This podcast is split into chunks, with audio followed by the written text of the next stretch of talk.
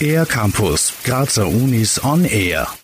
Die Jazzforschung hat sich in den letzten Jahrzehnten zu einem breiten, interdisziplinären Forschungsfeld mit vielen unterschiedlichen Forschungsansätzen entwickelt. Das Institut für Jazzforschung der Kunstuni Graz wurde als eines der ältesten und bekanntesten Jazzforschungsinstitute weltweit bereits im Jahr 1971 gegründet. Wie es in der Jazzwelt vor 50 Jahren ausgesehen hat, erklärt uns André Döring, Professor für Jazz- und Popularmusikforschung. 1971 haben wir in der Jazzgeschichte eine Situation, wo wir im Prinzip äh, einerseits ein Auslaufen eines Free Jazz haben. Wir haben den Beginn eines Rock Jazz, Jazz Rock, Fusion Jazz. Wir haben gleichzeitig natürlich noch weiterhin den Mainstream Jazz und die großen Jazzstars, die auf Tour sind. Also eigentlich eine sehr bunte Mischung. Im Prinzip ist die Lage heute ähnlich. Dieses Jahr musste das Institut einen großen Verlust hinnehmen. Friedrich Körner, Gründer und 21 Jahre lang Institutsleiter, verstarb im 90. Lebensjahr.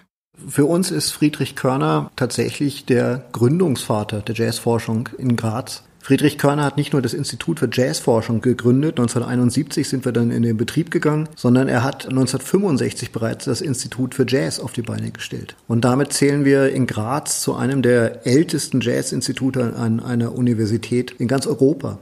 André Döring ist nach Körner und Franz Kerschbaumer der erst dritte Institutsvorstand in einem halben Jahrhundert. Was bedeutet es für ihn, das Institut durch dieses Jubiläum zu begleiten?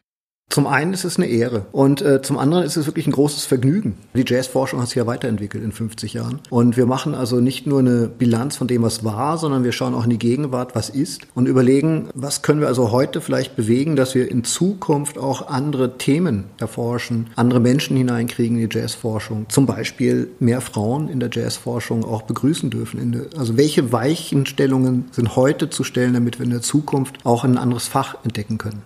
Das Archiv des Instituts für Jazzforschung umfasst eine Fachbibliothek mit fast 6000 Druckwerken und eine Mediathek mit über 42.000 Ton- und Bildträgern. Es wird nun noch einmal erweitert durch Materialien, die der Musiker und Musikwissenschaftler Eckehard Joost im Institut kürzlich vermacht hat.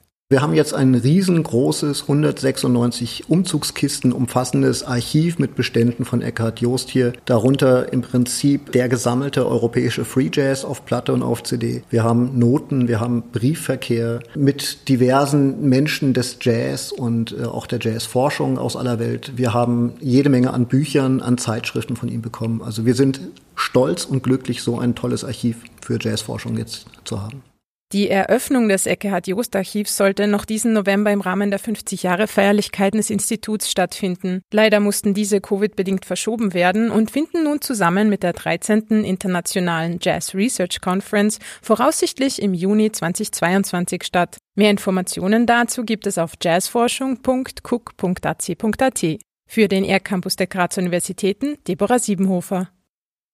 Mehr über die Grazer Universitäten auf ercampus-graz.at